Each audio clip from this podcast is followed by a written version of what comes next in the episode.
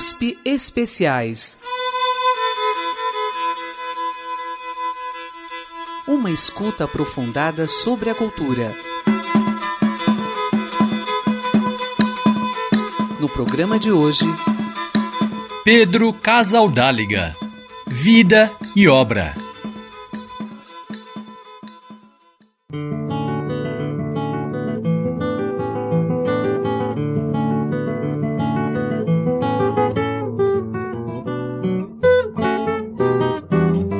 Primeiro programa, abordamos principalmente a criação da Missa da Terra Sem Males e a Missa dos Quilombos, que uniram religiosidade, poesia e música na valorização da resistência dos povos indígenas e dos negros na história do nosso continente.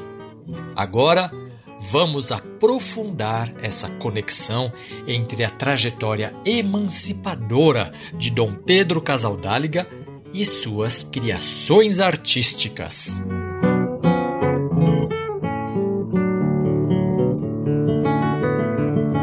Dom Pedro Casaldáliga marcou a vida de muita gente. Alguns, como o sociólogo Leojane Mirhan, que nunca chegou a ter um relacionamento direto com Dom Pedro, mas que lembra até hoje ocasiões nas quais participou, como um debate na PUC de Campinas em 1982. O então jovem militante e sociólogo presenciou o jeito esperançoso do bispo de São Félix em lidar com os desafios históricos. E o debate que estava sendo feito era sobre o socialismo no mundo e na União Soviética.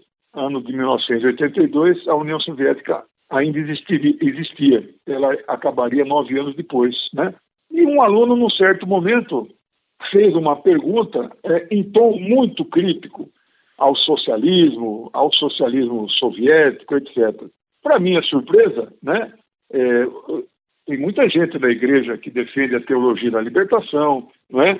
que é progressista, que enfrenta a ditadura e tal, mas não necessariamente é socialista. Então, para minha surpresa, e eu fiquei mais admirando esse grande homem, né? É, onde ele falou assim uma frase que me marcou a vida inteira. Ele falou assim: olha, a revolução socialista na, na antiga Rússia foi em 1917. Nós estamos em 82. Não se passaram nem 70 anos e você já está cobrando um sucesso do socialismo? E a nossa igreja, que já tem 1982 anos e não conseguimos transformar o mundo? Então, isso eh, me marcou muito e também de 82 em diante eu acompanhei todo o trabalho dele, né?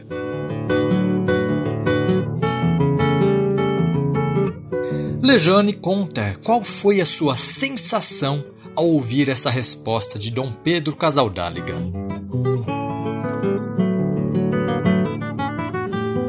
É, não, não só eu, eu senti que nós devemos ter a paciência histórica comparado os 70 anos com os 1900 anos da igreja, né? Mas como eu também senti, né, que ele ele não se declarou abertamente socialista, mas nem precisava. A prática é o critério da verdade, né? que vários filósofos falaram sobre isso. A prática de Dom Pedro é a aplicação do verdadeiro ensinamento de Jesus Cristo, que é uma verdadeira pregação né, de igualdade, de liberdade, de emancipação, né? e é o socialismo. Então, nesse sentido, é, eu gostei muito da, da declaração que ele deu.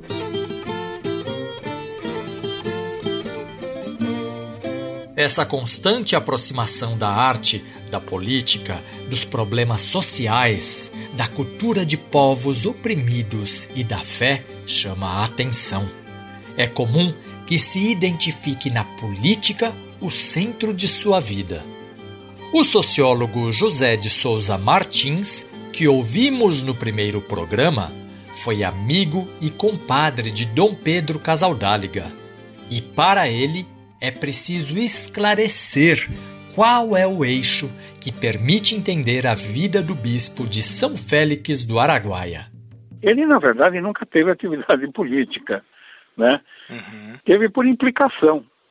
E teve atividade política porque ele foi politicamente hostilizado pelo governo brasileiro, pela, pelo, pelo latifúndio, pelas grandes empresas.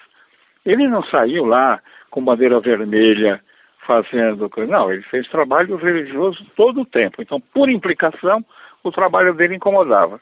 Por que, que incomodava? Porque ele no Evangelho punha uh, as pessoas em contato com uma interpretação da realidade, né? leitura de um texto da Bíblia, coisa assim, que aquele texto já denunciava a realidade de injustiça, de iniquidade que havia ali na região. Né? Não precisava ser teólogo para poder entender aquilo. Eu vi isso na minha frente. Quer dizer, as pessoas conseguiam entender perfeitamente essa coisa. Eu lembro de um bendito que eu ouvi lá em São Félix. Eles cantam muito bendito, no Nordeste também, mas aquela área que é uma área de, de ocupação de imigrantes do Nordeste, é muito bendito. Eu lembro de um bendito lindíssimo, que era assim: Bendito e louvado seja nosso Senhor da pobreza. Se o pobre não trabalhar, o rico não tem nobreza. São benditos. É uma coisa do culto. E o que é uma verdade dialética. Um bendito criado por alguém de lá, não da igreja, alguém do povo, daqueles rezadores, aquela coisa, né? Então você tinha o questionamento, vamos dizer assim, das injustiças, estava na religiosidade. Né? Sim. A Bíblia é o grande manual subversivo em face desse tipo de injustiça. Mostra que a injustiça é diabólica. Entende? Então é um, um, um fenômeno interessante. Além disso, todo o trabalho do Pedro foi trabalho religioso. Isso aí nunca não tem essa segmentação. Se você ler os poemas dele, você vai ver que é tudo escrito em cima dos acontecimentos e é uma transformação em poesia de coisas até muito minúsculas e pequenas.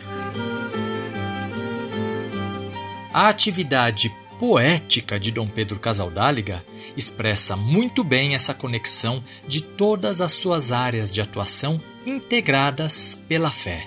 Em qualquer lugar que ele estivesse, ele estava fazendo poema. Estava sempre com papel na mão, tinha sempre uma coisa. E às vezes, andando lá pelo sertão, ele inventava os poemas e não tinha onde marcar e acabava esquecendo, né?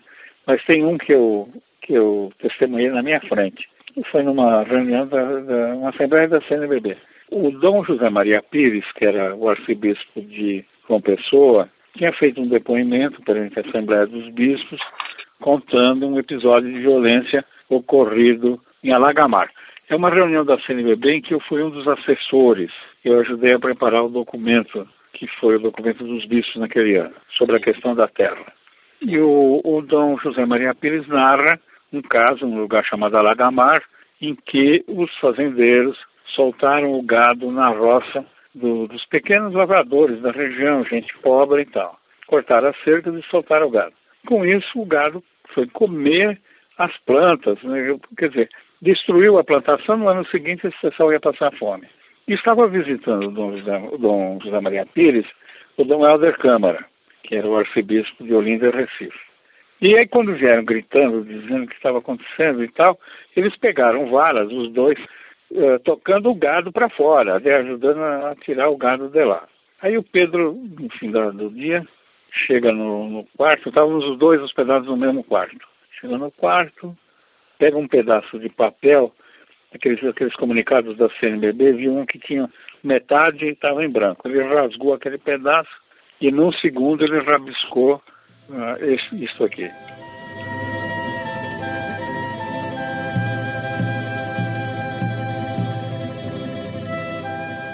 E que o rio alague o mar. São Francisco alague o mar. Tocantins alague o mar. Araguaia alague o mar todo o rio se ajuntando numa enchente de justiça. Povo rio, alague o mar.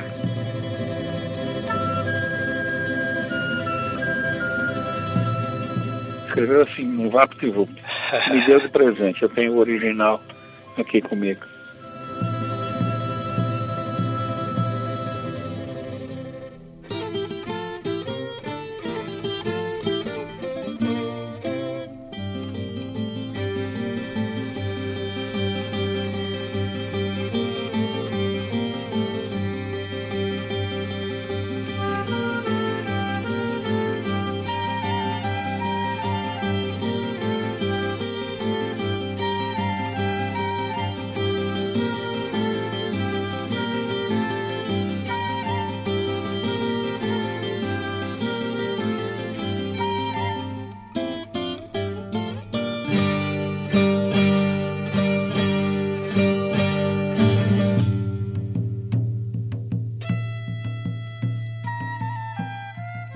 Poesia ocupou o coração, a mente, as mãos de Pedro Casaldáliga.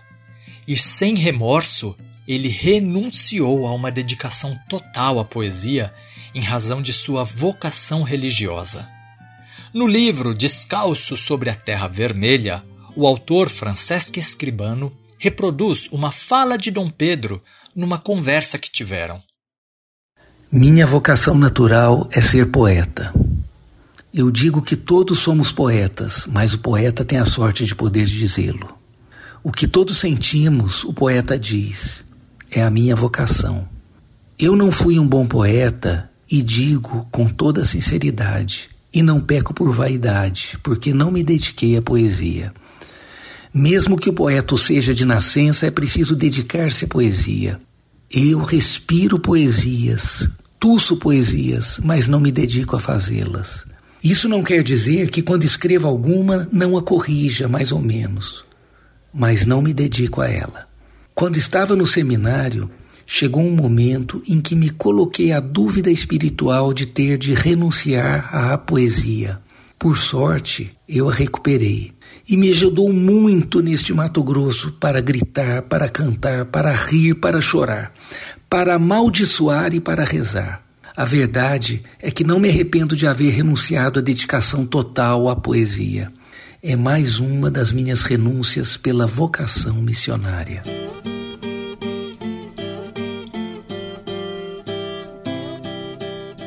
Quando terminou de refletir sobre a relação entre sua vocação missionária e a poesia, Pedro Casaldáliga inclinou a cabeça para trás e recitou para Escribano um de seus poemas mais recentes naquela ocasião.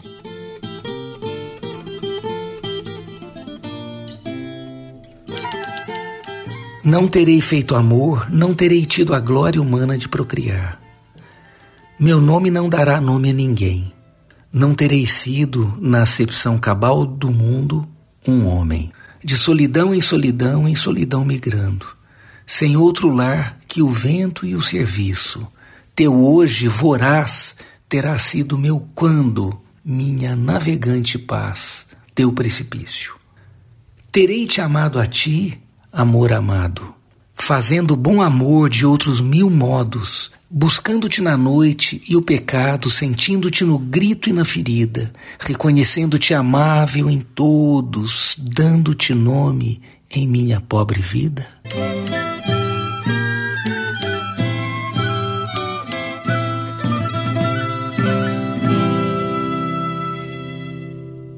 Esse poema foi originalmente recitado em castelhano e foi traduzido por Carlos Moura, grande amigo e companheiro de lutas e de espiritualidade de Dom Pedro Casaldáliga.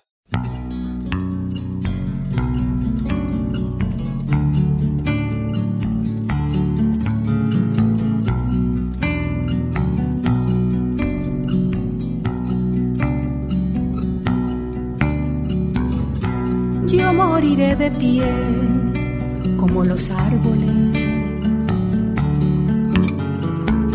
Me matarán de pie y el sol como un testigo mayor pondrá su lacre sobre mi cuerpo doblemente ungido. Y los ríos y el mar se harán deseos. Yo diré a mis palabras, no mentía gritando. Dios dirá a mis amigos, certifico que vivió con vosotros esperando este día. Certifico que vivió con vosotros esperando este día. De golpe con la muerte se hará verdad mi vida.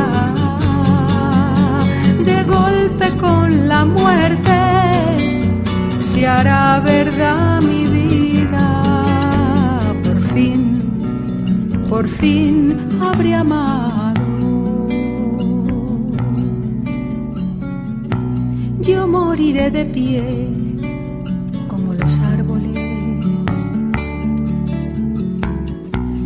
me matarán de pie.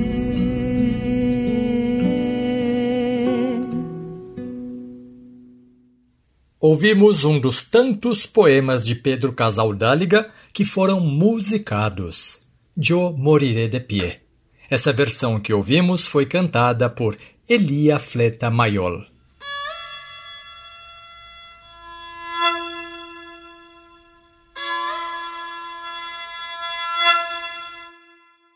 Vamos ouvir agora o poema Dá-nos a Paz recitado pelo próprio Dom Pedro Casaldáliga com acompanhamento musical.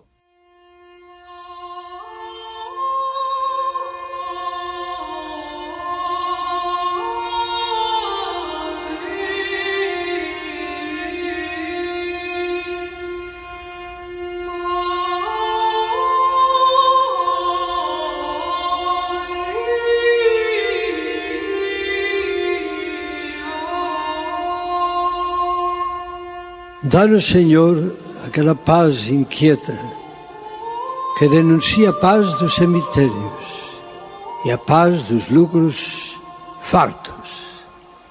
Dá-nos a paz que luta pela paz, a paz que nos sacode com a urgência do reino, a paz que nos invade com o vento do espírito, a rotina e o medo, o sossego das praias e a oração de refúgio. A paz das armas rotas na derrota das armas. A paz do pão, da fome e de justiça.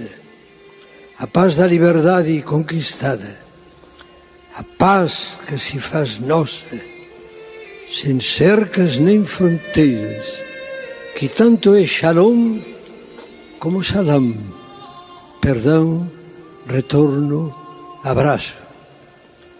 Dá-nos a tua paz, essa paz marginal que soletra em Belém e agoniza na cruz e triunfa na Páscoa.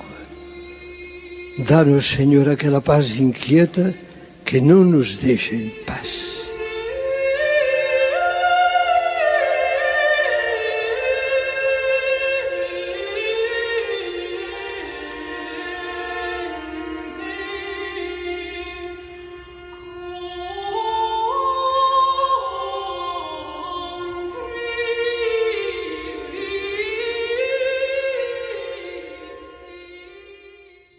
Ouvimos Dom Pedro Casaldáliga recitando seu poema Dá-nos a Paz, presente no CD Pedro, Povo e Poesia.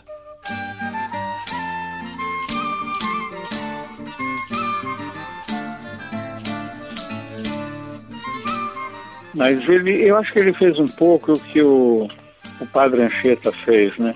Que era também uma vocação de poesia que também tinha um problema de não ter papel à mão, aliás, naquela época nem tinha papel disponível, quando ele escreveu aquele poema A Virgem lá em Peruígue, né? Escreveu na areia, para é. poder decorar e não perder o poema. E, e ele conseguiu. o Pedro muitas vezes perdeu poemas, ele me disse uma vez. Ele não lembrava depois, que imaginava o poema, tinha mil coisas para fazer lá no sertão, no meio do mato e tal, e dias depois é que ele ia chegar no lugar que tinha papel não teve esse detalhe. Mas o interessante dessa experiência do Pedro, poeta intelectual, é que a poesia dele é uma forma de iluminar o próprio trabalho pastoral, né? É uma poesia engajada na fé. Você pode pegar qualquer poema dele e está ligado a isso. Sim. Tem a presença de Deus em tudo que ele escreveu. E a presença de um povo que é um povo de fé. Ele está falando com esse povo. Né? Em nome do povo que fez seus palmares, que ainda fará palmares de novo, palmares, palmares, palmares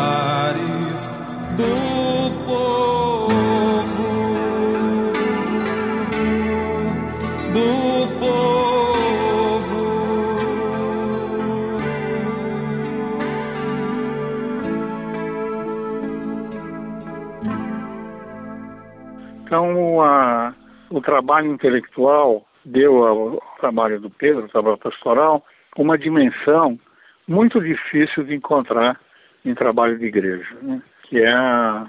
existe uma uma o Henri Lefebvre tem uma uma distinção num dos livros dele entre praxis e poieses, entre ação e poesia, né? Uhum. E Pedro é a unidade de ação e poesia no trabalho pastoral. É um intelectual, não é um intelectual de fingimento, quer dizer, não é um intelectual que vai lá para dizer, bem, estou dando uma mão aqui, etc, etc. Fazendo um trabalho, estou fazendo uma militância engajada. Não, o Pedro não era um militante. Né? Ele, ele não era um militante, ele era um bispo.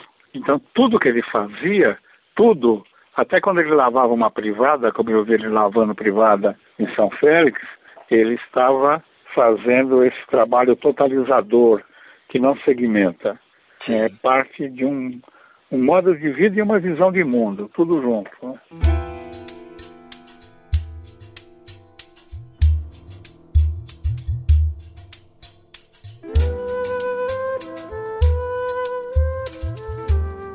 As batalhas dessa guerra. A quem declarou a guerra, mas nunca entrou na batalha. A quem entrou na batalha, mas não descobriu a guerra. A trincheira, meu irmão, é tão larga quanto o mundo. Vai deste quintal de casa até o trono do império. Vai do coração da gente até o coração de todos. O clarim do galo acorda, deita à noite suas tendas, abre os olhos, desliga o rádio, fecha os olhos, abre o livro. Essa guerra, meu irmão, as batalhas dessa guerra recomeçam cada dia.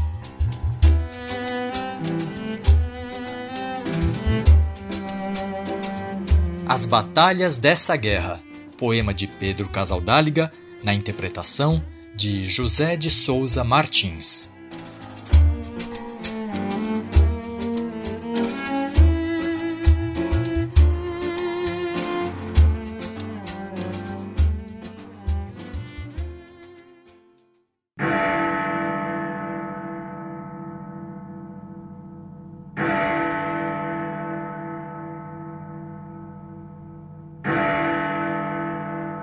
Em 1976 foi assassinado o padre João Bosco Bournier, que, junto a Dom Pedro Casaldáliga, estava na delegacia de Ribeirão Cascalheira para interceder pelas moradoras locais.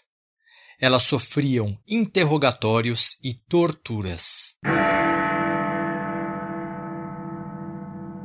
A morte do padre João Bosco o unia a outros que foram e que seriam assassinados no violento campo brasileiro.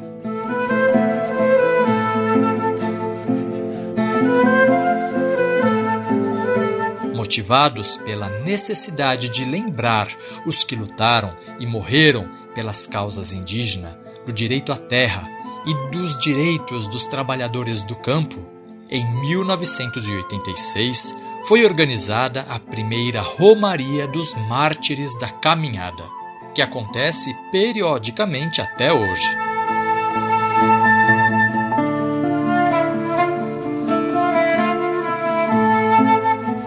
O jornalista e documentarista Pedro Ortiz acompanhou algumas dessas romarias, tendo a oportunidade de gravar Dom Pedro e várias pessoas que se organizavam junto a ele.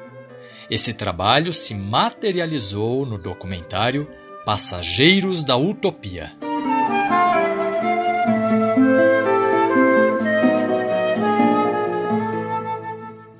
Então nós estivemos lá em 2006, gravamos muito, né? Gravamos com muitas lideranças indígenas, religiosas, é, de trabalhadores rurais e gravamos, né, a romaria, que é algo impressionante, né? As pessoas saem pela estrada e vão até o santuário né, dos mártires da caminhada. Depois, isso à noite, né, com tochas e com, com bandeiras, com faixas, né, homenageando os mártires. E depois com cantorias, e depois no dia seguinte tem uma missa campal e que era sempre celebrada pelo, pelo Dom Pedro, com vários outros religiosos auxiliares e com essas lideranças populares todas. Marçal, presente caminhada. Zumbi dos Palmares, presente na caminhada. Padre Josimo, presente na caminhada. Chico Mendes, presente na caminhada. João Bosco, presente na caminhada. É, é um evento impressionante, né? E muito emocionante também. Então essa foi a base para a primeira parte do nosso documentário. É, a gente chamou de parte 1, né? Passageiros da Utopia, parte 1, Romaria dos Mártires da Caminhada, porque a gente pretendia realizar a parte 2 e a parte 3. Na verdade, nós gravamos material suficiente para isso, mas depois acabamos é, viabilizando só a primeira parte por uma série de fatores e também porque encontramos essa resistência né, do Dom Pedro, é, porque ele realmente não queria ser o personagem principal, ele não queria nada focado, né, personalizado né, nele. Né? Louvemos a Deus, louvemos ao Padre João Bosco, louvemos todos os companheiros que, como ele, enfrentam a caminhada, seguindo a cruz de Jesus, vitoriosa, sempre para a vida sempre para a libertação. Ouvimos o próprio Dom Pedro Casaldáliga durante a Romaria dos Mártires, num trecho do documentário Espiritualidade Libertadora, produzido pela Verbo Filmes. Antes, os sons da Romaria, presentes no documentário Passageiros da Utopia, dirigido por Pedro Ortiz, Marco Brige e Giuliano Tourino.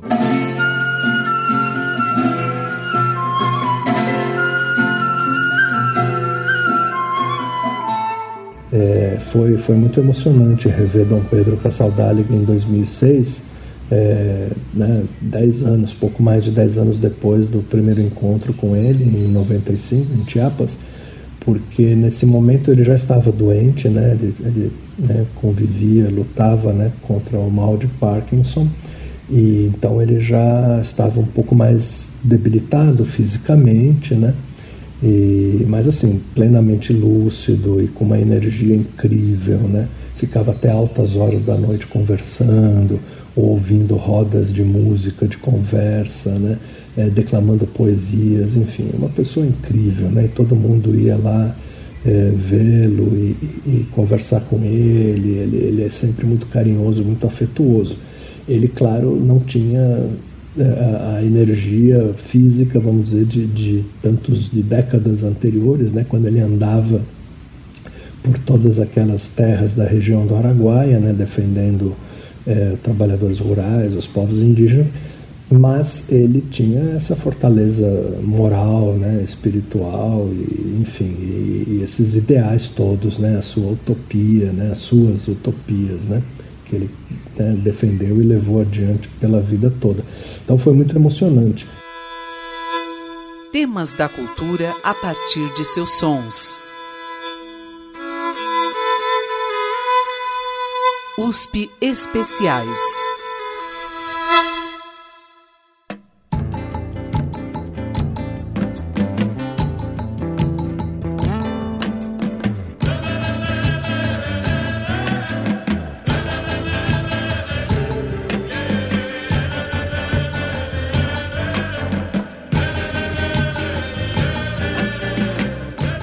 Voltamos a apresentar o segundo programa da série sobre vida e obra de Dom Pedro Casaldáliga.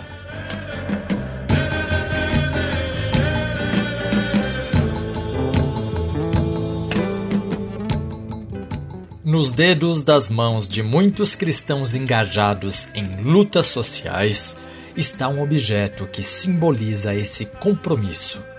Um filme lançado em 1994 mostra o significado de um pequeno anel e, ao mesmo tempo, revela o lado cinematográfico de Pedro Casaldáliga. Vamos ouvir um trecho do filme Anel de Tucum.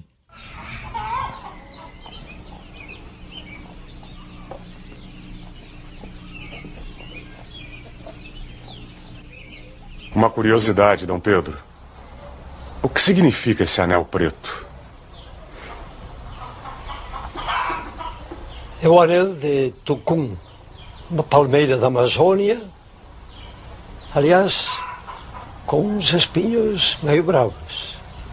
Sinal da aliança com a causa indígena, as causas populares. Quem carrega este anel normalmente significa que assumiu estas causas e as suas consequências. Você toparia levar um anel? Topa? Topo. Olha, isso compromete, viu? Queima. Muitos, muitas, por essa causa, com esse compromisso, foram até a morte. Nós mesmos, aqui. Esse foi um trecho do filme Anel de Tucum, roteirizado e interpretado pelo próprio Dom Pedro Casaldáliga. A cena que ouvimos foi encenada junto com o ator João Signorelli.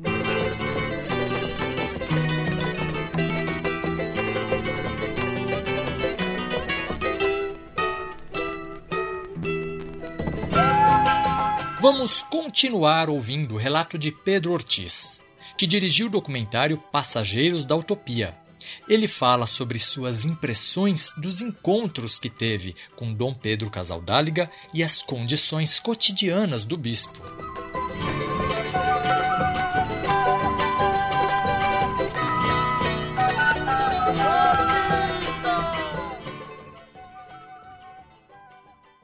Mas a casinha onde ele morava era uma casinha muito simples, né? É, que vivia aberta, né? não tinha portão, não tinha grade, imagina, não tinha seguranças, nada disso, né? Ele sempre perseguido, ameaçado de morte, mas ele falava que ele estava fazendo o trabalho dele e que se algum dia é, acontecesse né, uma tragédia, alguma coisa assim, teria sido um desígnio divino, ele estava apenas cumprindo a missão dele. Então a casa dele vivia sempre com pessoas ali que ele recebia, às vezes ele acolhia né, algumas pessoas que precisavam até de abrigo porque estavam sendo perseguidas, né, é, trabalhadores rurais, suas famílias, lideranças é, indígenas, enfim.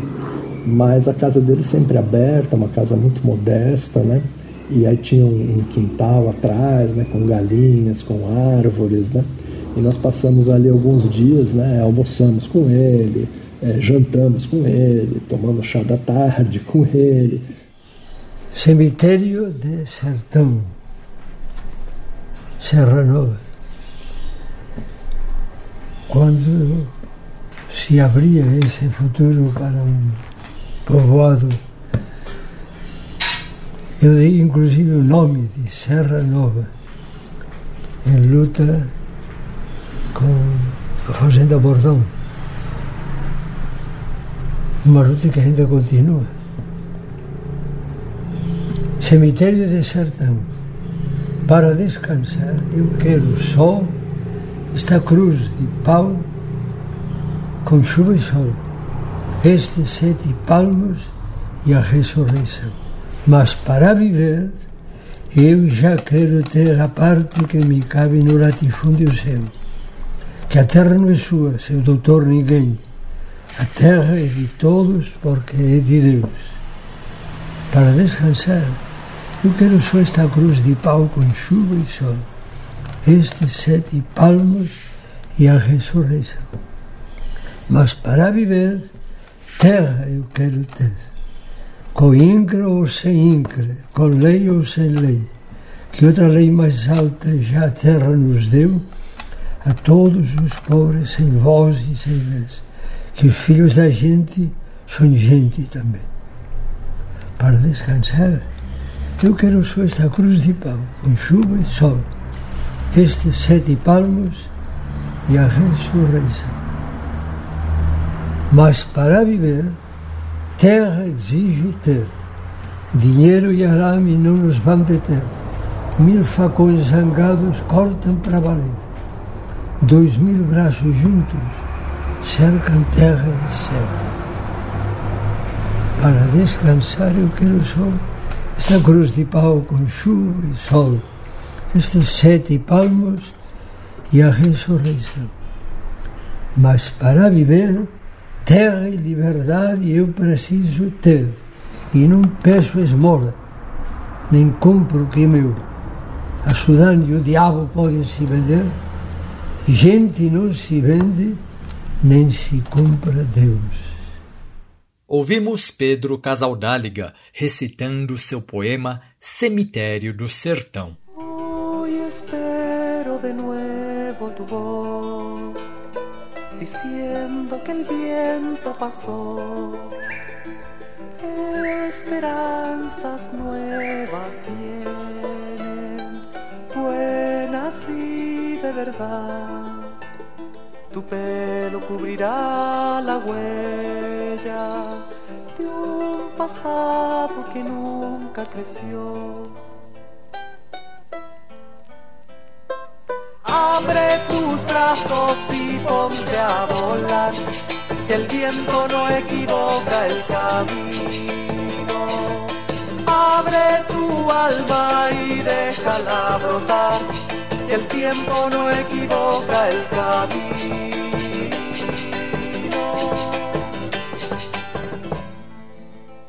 Então as minhas lembranças do Dom Pedro Cassaldáliga sempre são muito carinhosas, né, muito afetivas. É, ele era realmente uma pessoa incrível, né, para, para além né, de tudo que ele representava, né, como símbolo, né, símbolo vivo, né, da luta por pelos direitos humanos na América Latina em sentido amplo, né, todas as questões sociais que ele defendeu a vida toda e todas as dificuldades né, que ele enfrentou e ameaças e perseguições e, e, essa fortaleza dele, né, sempre sempre enfrentando né, tudo isso com uma calma, né, com uma clareza né, do, do, dos seus objetivos, do seu papel, né, como líder religioso, mas também como ser humano, como homem, como poeta, né. Esperanzas nuevas vienen, buenas y de verdad. Abre tus brazos y ponte a volar, el viento no equivoca el camino. Abre tu alma y déjala brotar, que el tiempo no equivoca el camino. Abre tus brazos y ponte a volar, que el viento no equivoca el camino. Abre tu alma y déjala brotar, que el tiempo no equivoca el camino.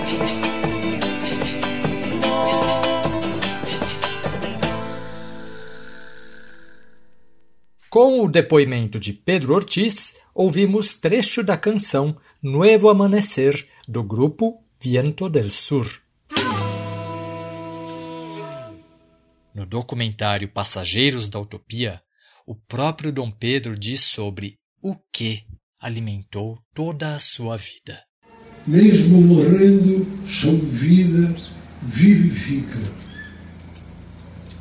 É a prova maior do amor e é também a prova maior da vitalidade do reino.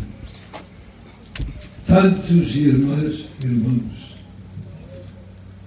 de tantas condições, de toda essa nossa querida América, sobretudo, continente da morte, mas continente da esperança, que entenderam essa mensagem essencial amar até dar a vida. Dar a vida para dar vida. Vidas pelo reino da vida. Quando há tanta morte, tanta violência, tanto egoísmo, tanto luxo, tanto esbanjamento, tanta violência, racismo, machismo, privilégio, latifúndio, etnocentrismo, orgulho, raças, e esquecemos que somos a raça humana. Utopia necessária como o pão de cada dia. Tem que ser uma utopia vivida no cada dia. Aí tem sentido.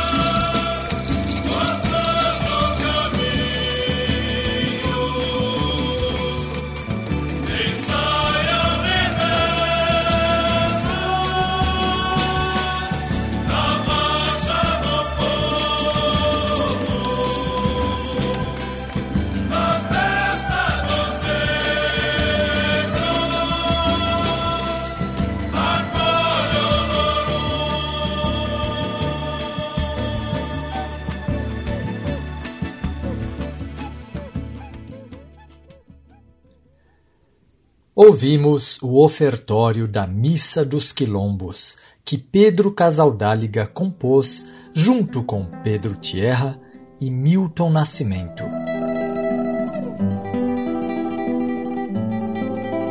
Como uma de suas estrofes diz, trazemos nos olhos as águas dos rios, o brilho dos peixes, a sombra da mata, o orvalho da noite, o espanto da caça, a dança dos ventos, a lua de prata, trazemos nos olhos o mundo, Senhor. Esses versos poderiam representar, de certa maneira, a própria vida de Dom Pedro Casaldáliga. A exemplo de um de seus poetas preferidos, o catalão Juan Maragall, que na morte pede a Deus olhos maiores para olhar o rosto divino que tanto apreciou nas belezas do mundo, assim também Pedro Casaldáliga que morreu em 8 de agosto de 2020, há de estar contemplando o mundo que tanto amou plenamente.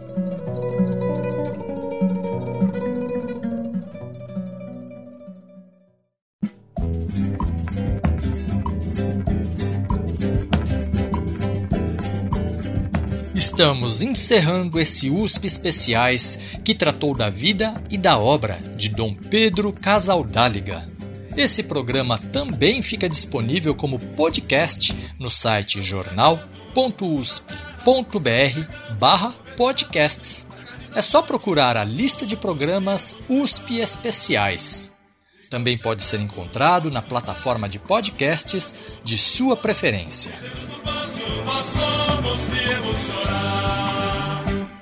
Estamos chegando dos pretos rosários, estamos chegando dos nossos terreiros, os santos malditos, nós somos, viemos rezar. O programa foi roteirizado, montado e apresentado por mim, Gustavo Xavier. A interpretação de poemas e falas de Dom Pedro foi feita por Ivan Vilela.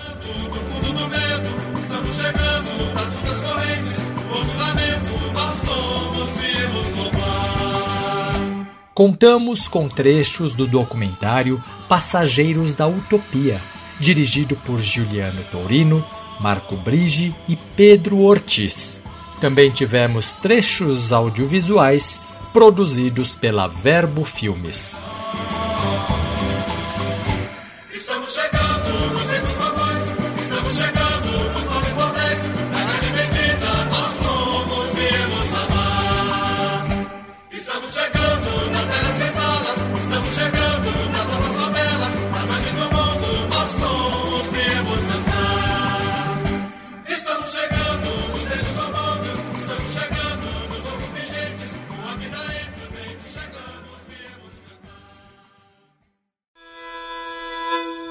Temas da cultura a partir de seus sons.